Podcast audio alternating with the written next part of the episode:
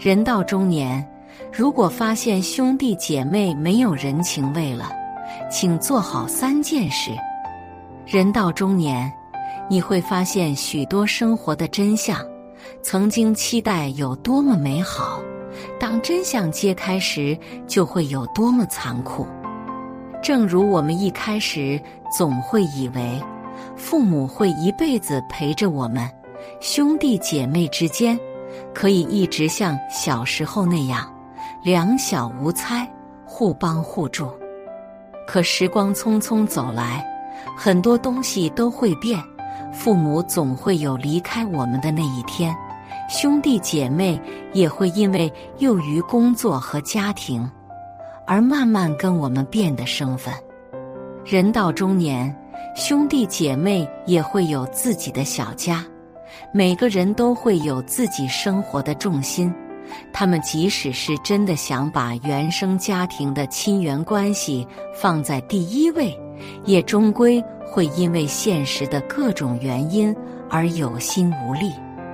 这种无奈，成年人应该都懂。因此，到了中年。如果你发现兄弟姐妹没有人情味了，请做好三件事：一、调整好自己的心态，看待任何人的渐行渐远。人与人之间为什么会疏远？有句话说得好，大概是因为在环境的影响下，渐渐地三观已经不同。你们倾吐着各自烦恼和生活，而对方却再也无法感同身受。哪怕亲如手足，也终有分开的一天。建立各自的家庭，去过各自的生活。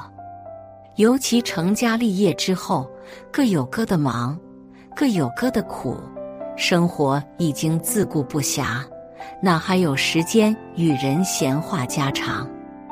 更没有那么多时间去感伤别离，只要能够各自安好，已是最好的结局。因此，长大之后面对兄弟姐妹的冷漠薄情，不必失落，也不必难过，过好自己的生活，顺其自然，才是应有的态度。恰如一句禅语所言：“放眼世间，聚也是缘。”散也是缘，高也是走，低也是走。寻个清闲处，何必强说愁？比起终日耿耿于怀、愁眉苦脸，倒不如给彼此留一份想念和牵挂，然后该放下就放下，该继续就继续。如此，时间自会给这份亲情最好的安排。二，找出疏远的原因，不要重蹈覆辙。世间万物皆有因果，人与人之间的关系亦是如此。倘若有一天，血浓于水的兄弟姐妹突然变得冷寂淡薄，一定不会是无中生有、平白无故的。误解也好，隔阂也罢。总归事出有因，有迹可循。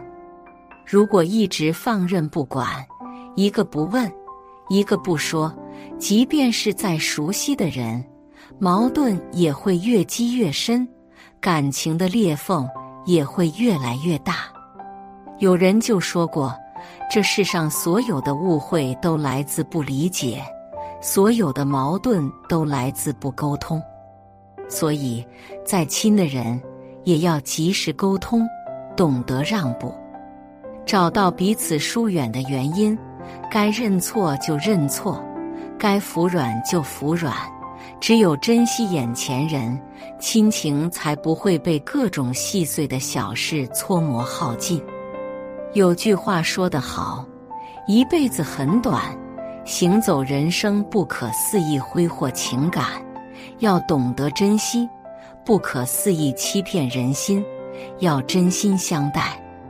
趁感情还在，趁岁月未老，好好珍惜手足之间的情分，学会以心换心，感情自然不会消逝。